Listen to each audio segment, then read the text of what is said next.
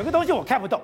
中国为了展现它的飞弹实力，说，哎，它现在也有极音速的飞弹，就这极音速飞弹一打一差差了三十二公里，我不知道 差三十二公里是合理还是不合理？对，它这个。《金融时报》的报道非常特殊，就是说，因为今年八月的时候，其实中共有试射一颗飞弹，但这跟着长征的这个火箭呢一起飞上去，但是它它这个飞弹是是可以装载核弹头的，可以装核弹头。对，它跟传统的弹道飞弹不太一样的地方是，它不是用抛物线的方式，它是用上去之后呢，再用所谓的滑翔的概念，就说所谓的超音速的滑翔。飞飞行体的概念，然后进入所谓的低度轨道卫星，然后低度轨道卫星的这个部分呢，然后一一直绕了地球一圈之后，再去命中那个目标。但是问题是什么？它命中目标的时候，根据消息来源认为说，它差了三十二公里左右。也就是说，但问题在哪里呢？就是说不在于那个精准度的问题，问题是在美国看起来的话，它是可以绕着地球一圈进行低度轨道的这个这样的一个步行的运行。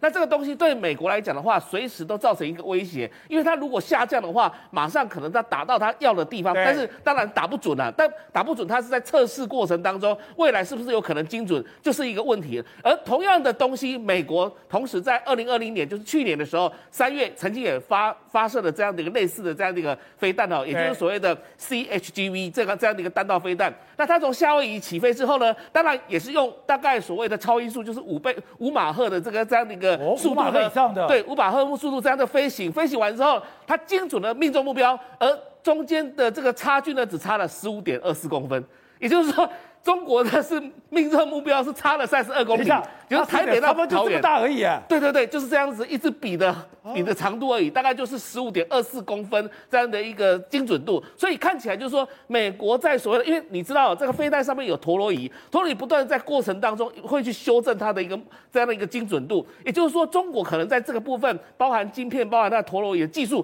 没有到达美国那么成熟。但是对美国来讲的话，它的它的这个速度已经，诶，它的这个所谓的精准度已经非常成熟，但问题就在于说，这种东西其实一般我们目前传统的防空系统、防空飞弹是拦不住的，因为超过五马赫是的，拦不住的，所以变成说，美国它现在正在研发另外一种东西，就是 PRSM，也就是说所谓的精准打击飞弹。精准打击飞弹的目的在干嘛？现在已经这个洛克希德马丁已经测试了。这个八十多公里的、一百多公里的，还有三百多公里的，甚至到了四百九十九公里的，以及五百公里以上的，就是传统上中程导弹飞弹所限制的一个范围以上，开始要进一步的去进行什么东西呢？就是做源头打击。也就是说，当这种飞弹要飞起飞的时候，我就先做源头打击，把它摧毁掉，不要让它进入到所谓的地球的这个低度轨道，而这样子的话，才能够真正的预防这些飞弹的来袭。那这时候，美国、日本、台湾。都已经现在拨下预算在做这种源头打击我们也在做这个。我们现在做两千四百亿的这个东西，就在做这个事情。